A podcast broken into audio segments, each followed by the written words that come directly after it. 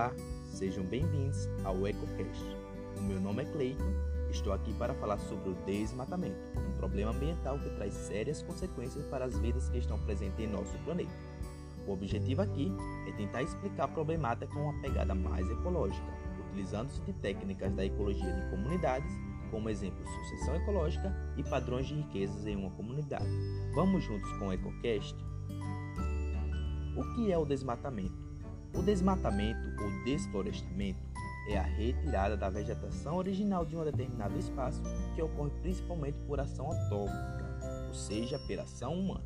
Posto isso, o desmatamento é oriundo principalmente de atividades econômicas como agricultura, pecuária, mineração, construção de usinas hidrelétricas e também por causa do crescimento das cidades.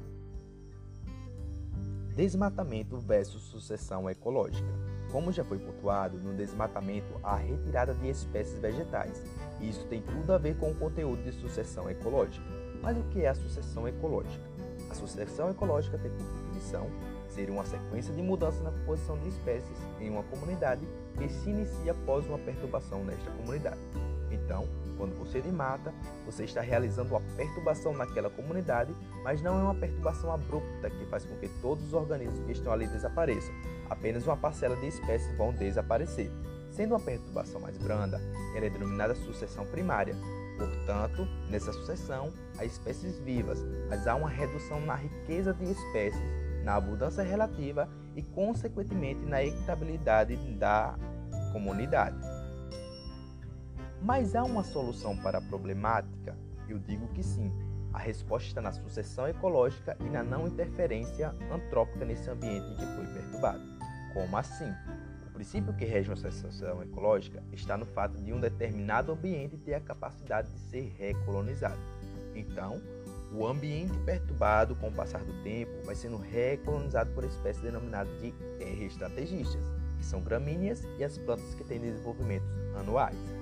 Essas espécies estrategistas surgem em um estágio pioneiro ou inicial naquele ambiente perturbado e, portanto, são responsáveis por trazer vários nutrientes úteis a outras espécies vegetais.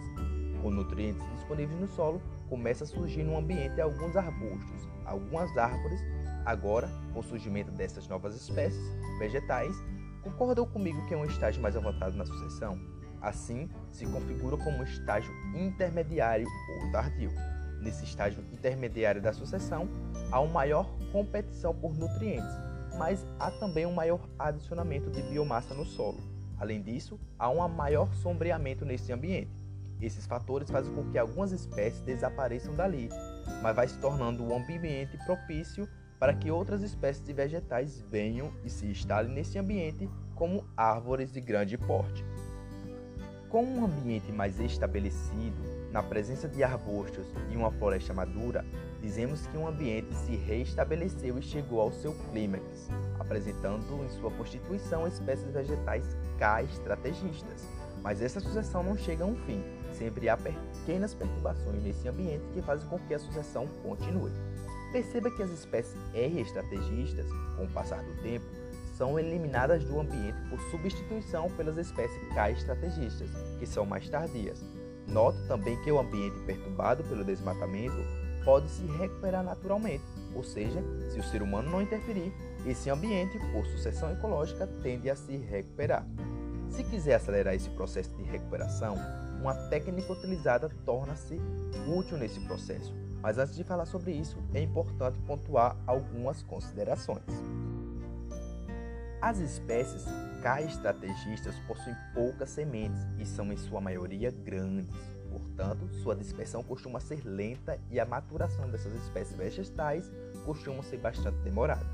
Para viabilizar a recuperação do ambiente, o ser humano pode ajudar nesse processo com técnicas de nucleação que têm como objetivo incrementar a formação das interações interespecíficas no nível de planta e planta, de planta e microorganismos, de planta e animais, Além disso, pode utilizar técnicas de reprodução vegetal, como a polinização e a dispersão de sementes.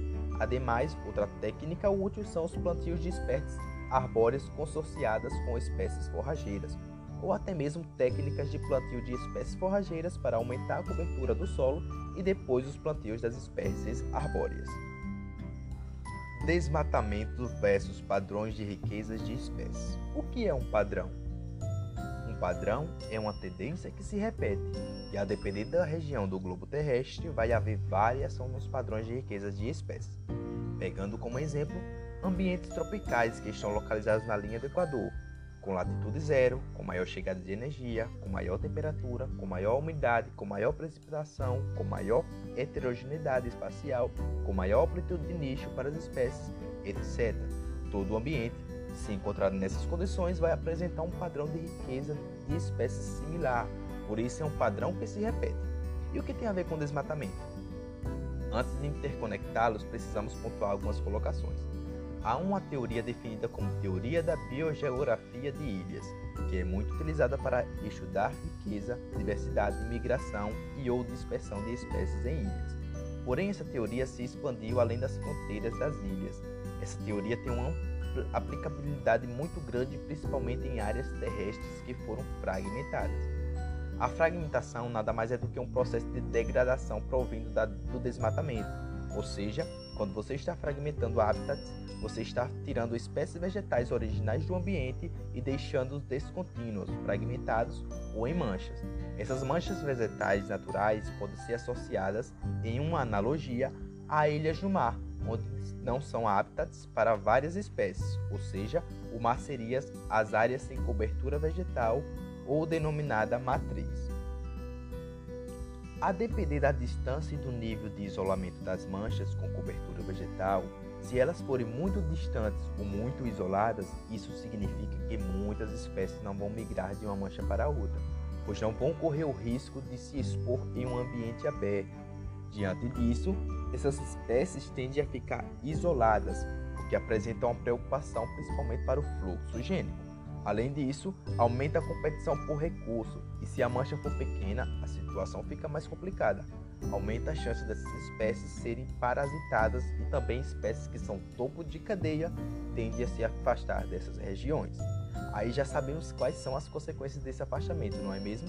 Isso pode levar espécies à extinção e gerar um colapso nas comunidades. Podemos concluir então que se há o desmatamento, como exemplo das fragmentações dos hábitats, há uma diminuição da riqueza de espécies em uma comunidade. Isso é um padrão que se repete em qualquer área ambiental fragmentada. Concomitante a isso, há uma redução da equitabilidade e, consequentemente, da diversidade daquela comunidade. Mas qual a solução para essa fragmentação associada ao desmatamento? Como minimizar os impactos dessa fragmentação para as espécies?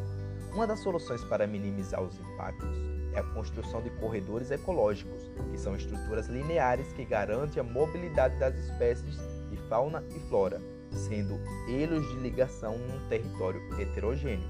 Portanto, o objetivo primordial do corredor ecológico está na promoção do fluxo de animais e plantas e depende em grande medida das características de cada espécie. Elas são responsáveis por produzir, reduzir os fatores de inbreeding depression ou depressão endogâmica. A depressão endogâmica ocorre porque, em uma pequena população localizada em um fragmento de mata, acasalamento entre parentes são comuns. Essa endogamia pode diminuir a capacidade da população de sobreviver e se reproduzir. Portanto, os corredores ecológicos podem mitigar essa situação. Além disso, promove a mobilidade das espécies, reduz a estocasticidade demográfica e promove as taxas de migração.